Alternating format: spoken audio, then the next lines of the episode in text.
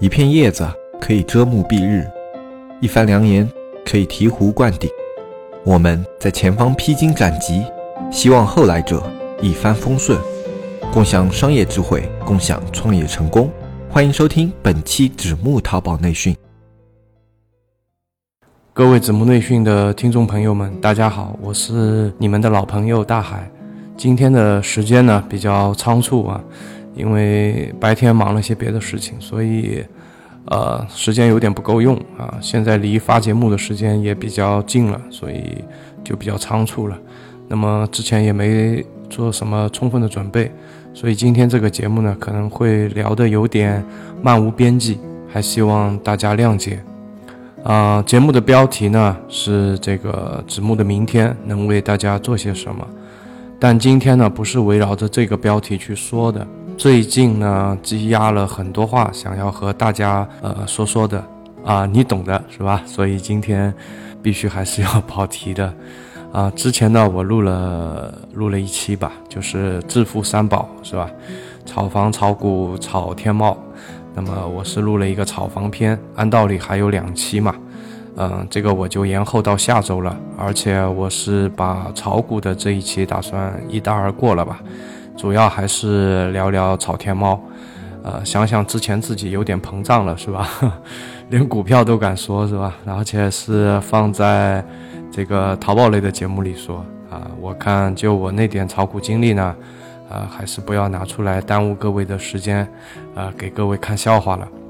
那我觉得炒天猫呢，这个呃，还是和我们的这个电商节目比较贴切的，所以呢，我可以在下周。重点说一下，这个天猫是怎么个炒法。那么我这里可以剧透一下啊，炒天猫呢，虽然操作起来比较麻烦，但是呢，赚钱一点都不会比开天猫差，或者说这个大部分的这个炒天猫的人啊，要比开天猫的要赚的多一点，这个也真是够讽刺的吧？呃，这个就放在下周说吧。昨天呢，有一位匿名的听众啊。在那个付费问答里啊，问了我一个问题，核心的意思呢，就是说他想现在来做淘宝，问我是不是太晚了，需要多少资金啊，该怎么做？那这个问题呢，从这个节目创办到现在，我们被问了无数遍啊，虽然无数遍的遇到这个问题，但是每每看到这个问题的时候，我都会觉得，呃，还是不太好回答。为什么呢？因为，啊，每个人的家庭情况是不一样的，对吧？知识框架也是不同的，目标不同，对吧？价值观不同，能承受的这个压力也是不同，人生的阶段也不同。那你想这么多的不同，是吧？啊，包括他们做淘宝的这个出发点也是不一样的。那有这么多的不同啊，我如果给一个大而统的回答，那这样对于这些提问者，对于这些。啊，信任我们的人来说都是非常不负责任的，所以呢，我想今天就这个问题啊，我们聊聊天啊，扯扯淡啊，像朋友一般的呃聊一聊我们的故事吧。讲完以后呢，呃，可能也没给你一个明确的答案，但是我想你可以结合呃你自己的一个自身情况啊，做一个符合你自身情况的一个理性的决定。听过我之前节目的听众应该知道。我之前是做线下的，之所以要转到线上呢，是因为线下的业务受到，或者说可能受到线上的挤压。那我是一个比较缺乏安全感的人，所以呢，当我感觉到这个线上这个家伙啊要打我线下的时候呢，啊，我果断的决定是吧，跟这个线上的这个家伙要做朋友。那这样一来呢，线上线下在我这边就成了一家人。那我当时这句话也常常挂在嘴边：人在外面混呢，别到处招惹是非、拉仇恨。那如果谁要揍我呢，那我就跟谁成为好朋友。化干戈为玉帛，岂不是上选吗？你看，这就是我做线上的理由，呃，是不是挺简单的啊？我也没想太多，定好了方向啊，我就开始。有意识的去接触线上的人，这就好比说你去，呃，注意到孕妇的时候啊，那你就发现满大街都是孕妇，啊，当你注意线上的时候呢，那你自然就会找到属于你的组织。我后来呢就结识了，啊，我出入淘宝的合伙人。关于我的合伙人呢，我在之前的节目里也有讲过，专门开了一期，啊，节目讲过。那这里就不多啰嗦了。说到这里呢，都是轻描淡写的寥寥几句，其实过程还是比较啊辛苦和艰辛的。那这里我就不诉苦了吧，反正也算是踉踉跄跄的出了网。那没有做过市场调查啊，也没有想过万一不行怎么办这种问题啊，甚至是有一点随性的啊。但是这就是我的大实话，就是我要去做一件事情的时候，我会首先去想我是不是很讨厌这个事情，对吧？如果我很讨厌这个事情，我肯定不做啊。如果不是的话，那我又会去想我有没有可能会，呃，可以把这个事情做好。嗯，如果我的直觉告诉我这个事情值得去做啊，也有可能做好啊，并且我还不讨厌啊，那我就去做了。其实也是没有太多的这个什么试调啊，然后咨询啊，很多朋友的意见啊都没有。其实我不知道我这样算不算另类，反正我做这个决定还是比较呃随性的，就可能吧。就对于一些严谨的人来讲的话，我的决定还是比较随性的。那另外呢，我再谈一个，呃，类比的故事吧。那是什么呢？就是，呃，我们是怎么开始做这个自媒体的？这个就你你可以想象成说，呃，呃，你开始做淘宝，然后啊，我们开始做自媒体，这个其实也很像。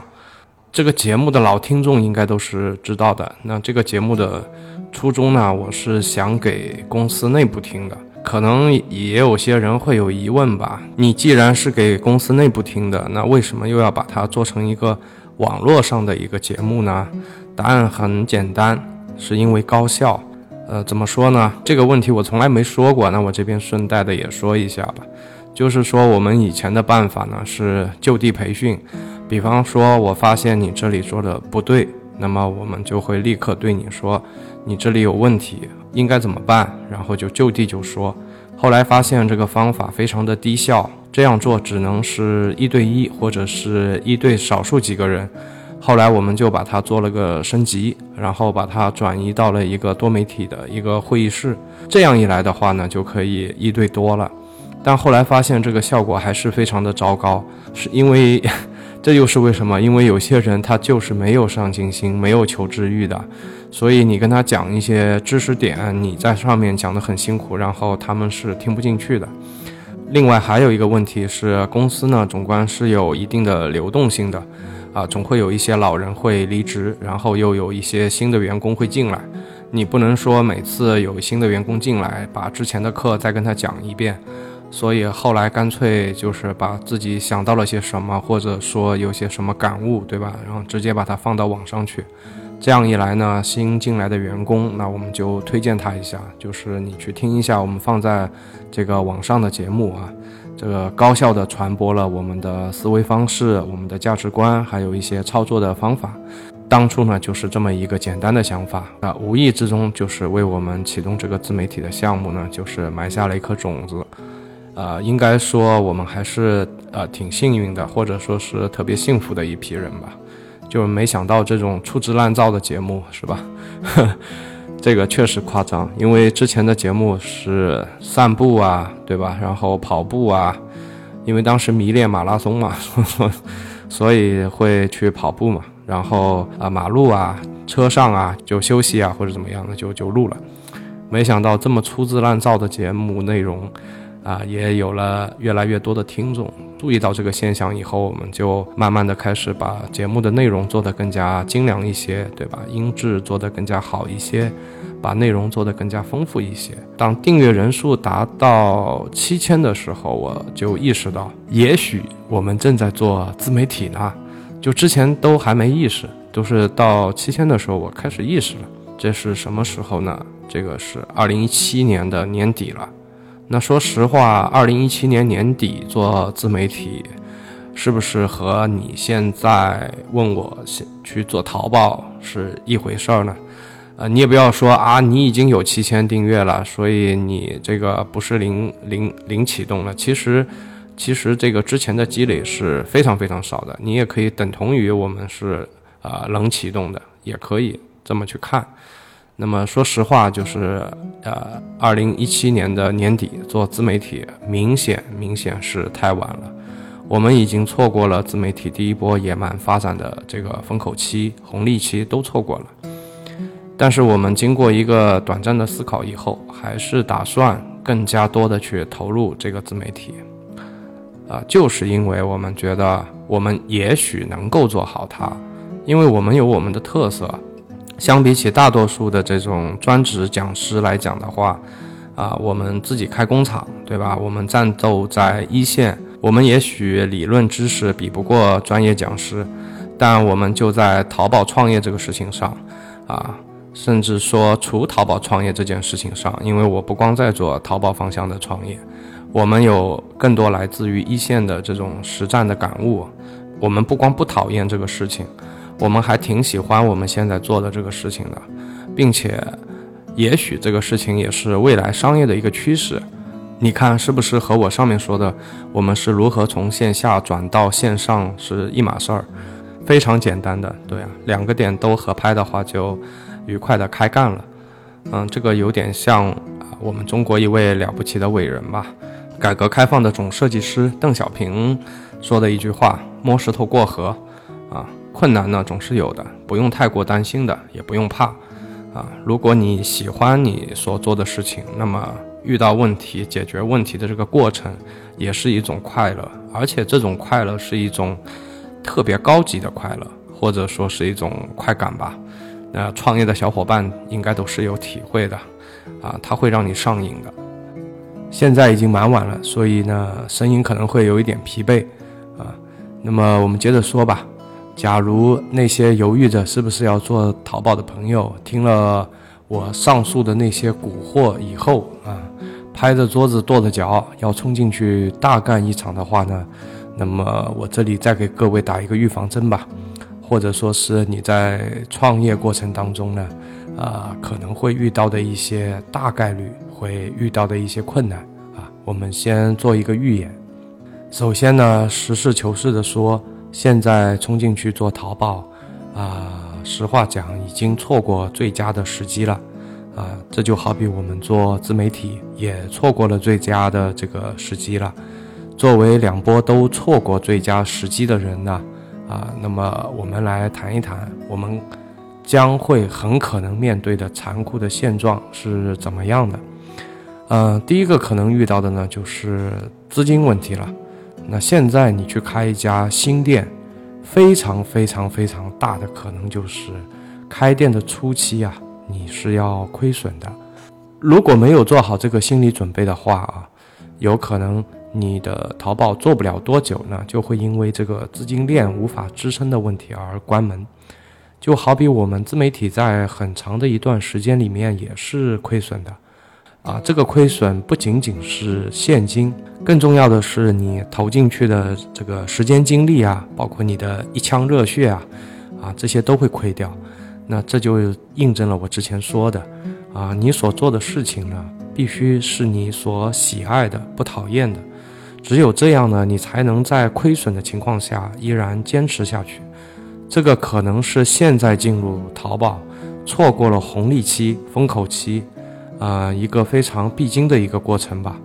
只有极少的一小部分的这个幸运儿才有可能开张就赚钱，对吧？这个呃比例应该是非常小的。在线下其实也有很多人会问我的，就是说现在进入淘宝啊。啊，好不好做啊？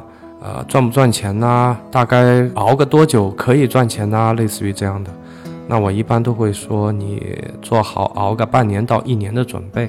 因为一个正常人，我说的正常人就是一个，呃，既不太懒惰啊，也不需要太过于拼命，啊，既不是太笨啊，也不需要什么聪明绝顶的这么一个人，啊，他从一个行业进入到另一个陌生的行业。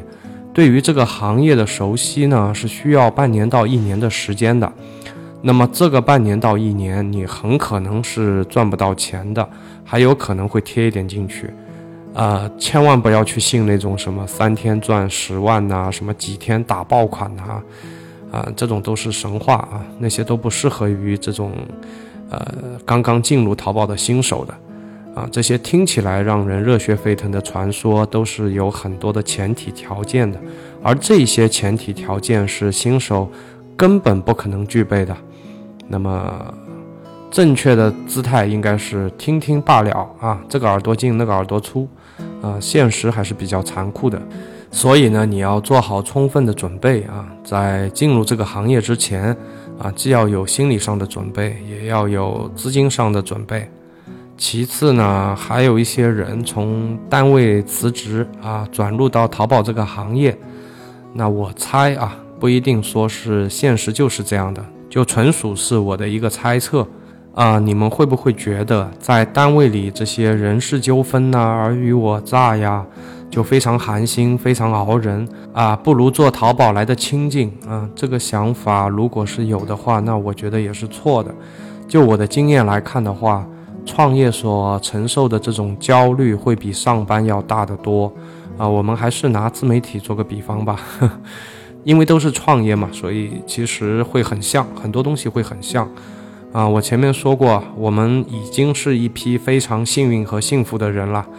啊，做那么烂的内容是吧？在初期的时候做那么烂的内容，啊，居然也能在平台上认识那么多高素质的同道中人，啊，甚至是有一段时间我会去问黑泽，我说这个节目是不是有点太假了？呃，因为绝大部分的评论都是太过于支持我们了。啊，鼓励我们啊！不管我们做的好坏，大家都在支持着我们，啊，这个也是令我非常感动的。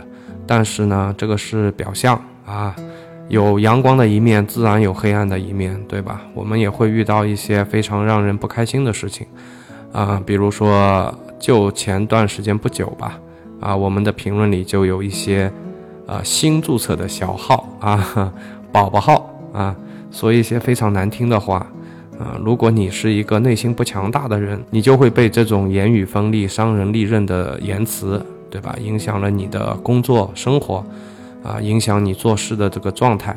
那么，你包括前段时间有一个很热的新闻，就是那个游泳池里小孩和一对夫妻之间闹矛盾，后来那个老公去打了那个小孩吧。后来那个女医生不就是因为舆论的压力，呃，承受不住了，然后就自杀了嘛？非常可惜。但请大家放心啊，像我们这种是吧，皮糙肉厚的这种创业老兵，一般言语是不会对我们有什么影响的。但这个也是一点点练出来的嘛。那换回来说，你想求得一份清静啊，而选择去做淘宝创业，这也是一个伪命题。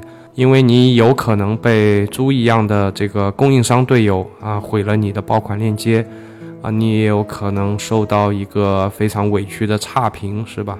然后呢，这个差评大大的降低了你的宝贝的转化率。不是也有新闻报道，有些卖家会因为一个委屈或者说故意诬陷的差评，坐飞机去找买家理论，甚至升级到了这种肢体冲突啊，是吧？以死相挟啊，这种这种事情。你还没做淘宝，你可能体会不到这些气氛的事情，啊，这要比你被领导莫名的批评要糟心多了。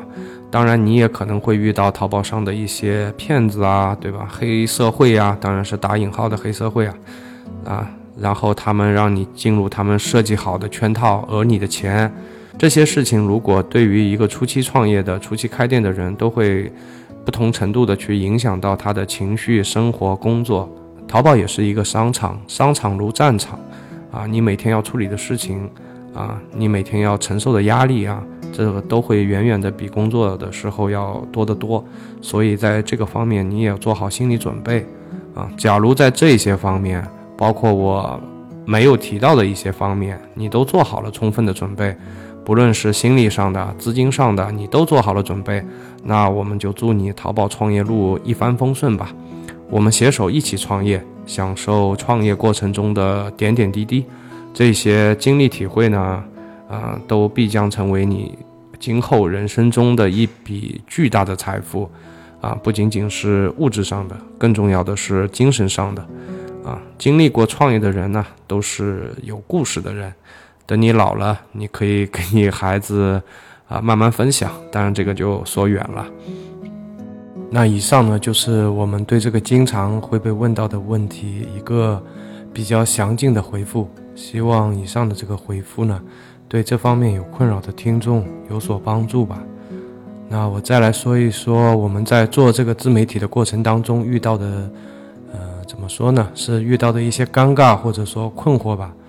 老听众可能都知道，我们几个主播并不是全职的在做这个自媒体的，平日里呢还要处理很多自己店铺上的事情啊，生意上的事情，还有工厂和团队是需要管理的，那时间上还是被排的蛮紧的。有些听众呢是机缘巧合也好，缘分也好吧，加了我或者是黑泽的微信，那加了微信嘛，自然就会在微信上聊上几句。由于平日都比较繁忙，所以呢，很多的回复可能会过很久才能回吧，也有蛮多的是遗漏了回复的。那这里我非常诚恳的对那些被回复慢的或者是遗漏回复的听众道个歉，真的不是我们故意这样的不礼貌或者是摆架子，在现实生活当中，我们也不是那种不礼貌的人。啊，特别像黑泽吧，他现实中是一个脾气超好的人啊，还经常被他的员工欺负，是吧？当然这是打引号的啊。作为一个创业者呢，我们几乎啊一周七天，一个月三十天啊不间断的在工作，对家人和孩子的关心和陪伴实在也是挺少的。用不称职来说也一点不过分啊，真的是因为太忙碌了，好不容易挤出一点空闲的时间。呃，发自内心的说一句心里话，也希望你们别生气。挤出的那点碎片时间，我们也需要去陪着孩子聊会儿天啊，陪着老婆说说家常啊。所以呢，还恳请你们能理解一下。那我这里如果不解释呢，呃，你们也有可能会误会啊，反过来还影响了你们的心情。嗯，假如这样就不太好了。另外一个让人尴尬的问题是，有些听众会问我们。有没有好的服务商或者是靠谱的刷单平台可以推荐的？其实这方面的信息我们是有的，而且还挺多的，但真的是不太敢推荐。可是有时候也招架不住听众比较急切的心情啊。呃，也在早期的时候，我们对少数的一些听众做了一些推荐。呃，但是大家知道前段时间这个刷单抓的还是蛮紧的。所以也有一小部分听众的这个，呃，刷单就被管控了，或者是被清洗了，啊，然后他们就来问我们是不是可以负责，这个真的让我们很为难。那以后如果还有人问啊，我们到底是推荐还是不推荐，真的是一个让人很为难的问题。这次还好啊，只是清洗了订单，或者是管控了订单。那么在二零一七年的时候，下半年吧，义乌就出了个事儿，啊，双十一之前，啊，有家伙卷款一千多万跑路了。那么这个事情我不知道各位知不知道？那这个人之前服务一直都是挺好的，跟很多大店都有合作。那么后来就出了这么个事儿，啊，如果这次我们遇到的是那个人，对吧？是如果大家遇到的是这个事儿。怎么说得清楚呢？我们怎么洗得白呢？已经加入知识星球的会员应该也看到了，嗯，有蛮多的骚操作，就是需要这些呃数据优化来做补充的，啊，如果我们不说，那么就会有人说我们藏着掖着，是吧？啊，资源不共享啦，小气了，然后呢说了，对吧？哎呀，这个挺烦的，就是我们现在也不知道怎么办好。所以呢，我们也一直在商量，用一个什么样的方式呢，可以更好的帮助到大家，同时呢，也啊可以让我们避免这些尴尬。那在这个节目的后面呢，我也会说到。接下来我们说说社区吧。那现在我们的社区呢，主要是由指木见闻的小程序和知识星球两块组成的。指木见闻小程序呢，是以视频教程为主的。那这个我要提醒一下大家啊，小程序的视频呢都是在那个频道的子类目里面，你不要一直去看首页，因为首页呢它只更新二十条，剩下的视频呢都会在子类目里面。另外一个图文类的教程呢，我们主要是放在知识星球，啊，那在这两块教程呢，风格会有些不一样。那星球上的教程呢，概括来说就是，啊，妖艳骚货和干货，对吧？而那个视频类的教程呢，相对会温和很多。所以在学习这些教程的时候啊，我也提醒一下大家，不要用拿来主义，不要用照搬主义。啊，你需要一些自我鉴别的能力，以及针对自己的类目、自己的店铺的一些特性啊，做一定的改进。那打个比方，知识星球最近更新了一篇关于这个刷单在什么时间节点相对安全的这么一篇文章。那么它分别是用绿灯、黄灯、红灯来代表这个时间点的安全程度，是吧？红灯呢就代表着高危期。然后绿灯呢代表着安全期，然后黄灯呢介于两者之间。那么就拿这篇文章来讲呢，啊，我相信每个人的看法和见解肯定是不尽相同的。那比方像我的话，对于其他几个月呢没有太大的意见，但是对于十月份啊，我会有一些不同的看法。我觉得应该是红灯，而不应该是像他所说的黄灯。所以呢。我们去看的同时啊，自己也要思考一下。另外呢，这些文章会有一定的时效性，过期的文章要不要看这个问题呢？我个人的建议是可以看，因为很多的文章都是在寻找淘宝系统算法的一些漏洞啊，寻找一些呃更被系统认可的捷径啊，还是比较适合于中小卖家的吧。那大卖家就不一定适用了，对吧？大卖家应该都是着力于你的供应链，啊，品控能力啊，成本控制能力、管理能力这些。所以呢，你应该在看文章的同时啊，去学习一下别人的这个运营思路。方法呢是会过期的，思路就不会过期。那这里呢，我顺带着提一个事情吧。有些实用主义者啊，他们会觉得不能马上拿来用的知识呢，都是没有用的。其实呢，我是不太赞成这个看法的。好比很多人说得到里的内容啊，就是那个罗振宇做的那个得到 APP，那里面的内容啊，听完了跟没听一样。这个很多人应该都有这种感觉啊。网上还有大量攻击那个罗振宇搞得到就是骗钱，对吧？那么作为一个得到的重度用户，也是第一批用户，那么我是不太赞成这种看法的。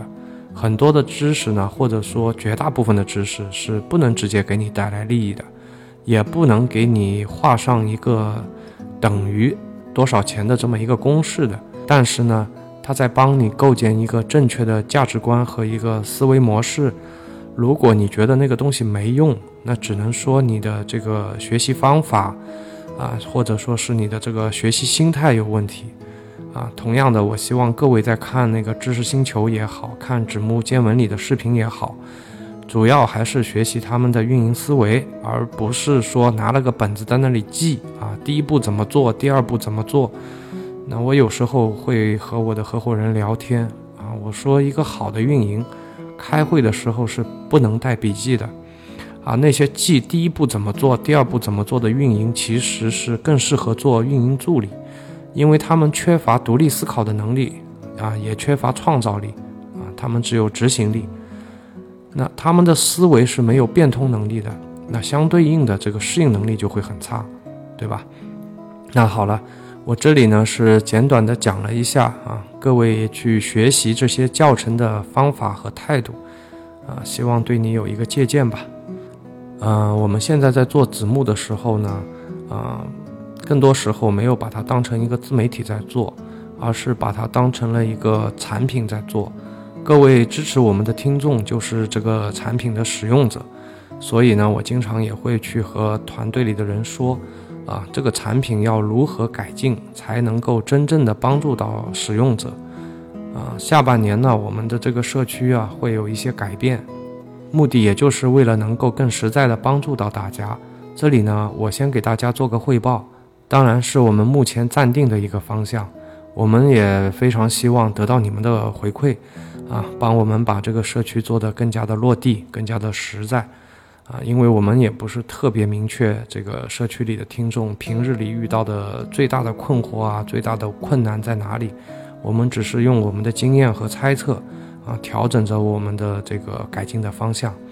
那先来说一说我们服务的几个方向吧。那知识星球和那个指木见闻的小程序呢，是现在已经存在的。一个呢是负责图文类的教程，一个呢是负责视频类的教程。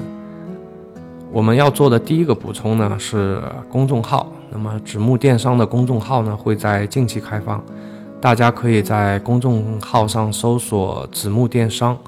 那么你看到那个熟悉的 logo 呢，就是我们了。那公众号的作用是什么呢？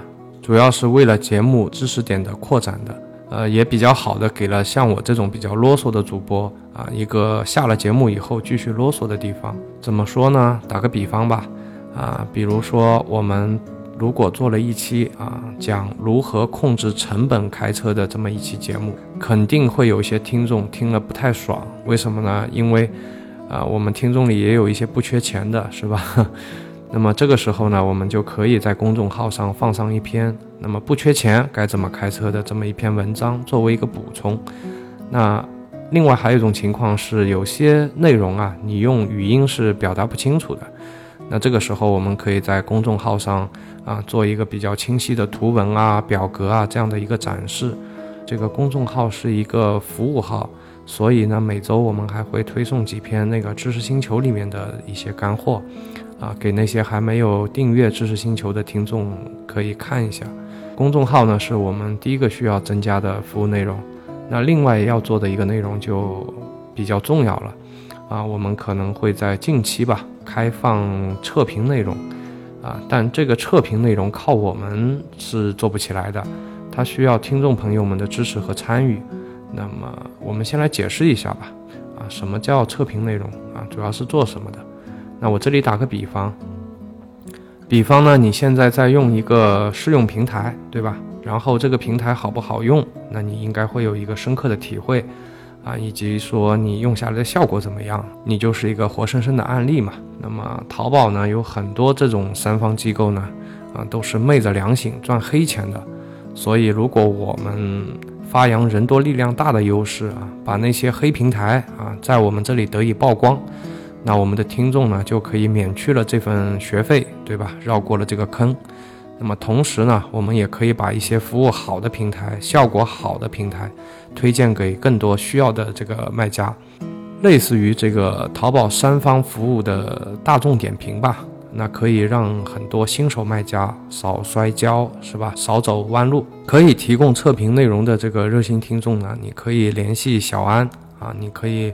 把你现在使用的这个三方服务机构的这个使用情况告诉小安，啊，对于这个提供有效信息的听众呢，黑泽都会代表全体社区成员呢赠送一份精美的礼物给你，啊，感谢你对这个社区所有成员做出的这个贡献。那后续呢这些服务啊，我们对于老会员都是不收取任何费用的。九月十五号之前呢，我们还是老价格，十五号以后涨价。还没有加入星球的老会员，在听到这期节目以后呢，也请尽快加入吧。啊，十五号以后星球将会提价不少。那么十五号之前呢，呃，老会员都是可以免费加的啊。如果有任何的疑问呢，你们也可以联系小安。小安的微信呢，在节目下方的简介里有写，微信搜索“子木电商”的拼音就可以了。对于我上述所说的两个增加的这个服务内容呢？呃，如果听众有什么建议或者意见的，也可以在节目下方留言，或者给小安留言，我们会根据听众的反馈呢，及时的调整。啊，如果说纸木是一款产品，你们是使用者，那么我们希望我们的产品有用、管用、好用。啊，让我们一起呢，朝着这个方向努力。如果说电商的未来是大卖家的未来，是品牌方的未来，那么小卖家就更应该抱团取暖了。发挥出抱团的优势，特别是测评这个板块啊，我们真的非常非常需要你们的帮助。好了啊，节目的最后呢，我们来抽取两位幸运的听众啊。抽取之前我要说明一下啊，我和黑泽不是在一个地方录节目的，所以说我们的这个抽奖的方法也不一样啊。他是随机的，我是随性的，对吧？嗯，第一位中奖听众呢叫李子 U c 零，还不知道是 O 啊。那么他评论了巨蟒老师的第一期音频，说啊，声音像曾志伟。这个这个惭愧啊，我们跟巨蟒老师认识了这么久，居然没有发现他的声音像曾志伟。然后呢，你这个评论一出呢，这个办公室里的人就炸锅了，是吧？大家就把曾志伟的音频拉出来，然后呢，再把这个巨蟒老师的声音拉出来一比，果然很像啊！这个大家都很开心，是吧？当然了，这个这两天巨蟒老师压力很大啊。那么另外一个呢，就是 T S A N G A 这位听众呢，他也说的，巨蟒老师的声音像曾志伟，但是。李子听众是第一个说的，所以呢，很遗憾啊，奖品和你擦身而过啊！希望下一次啊留言更早一点，也许下一个中奖听众就是你了。那么第二位中奖听众呢是高洪涛 NT，这个他的中奖理由是他这个坚持参与抽奖的这个精神感动到我了啊！如果有这样的韧性啊，我相信你这个做淘宝肯定也不差的。当然，抢礼品也不差的。那么，恭喜两位中奖听众啊！也麻烦两位中奖听众呢，在后台私信给我们你们的这个收货地址。那今天的节目就到这里了，我是你们的老朋友大海，我们下期再会，拜拜。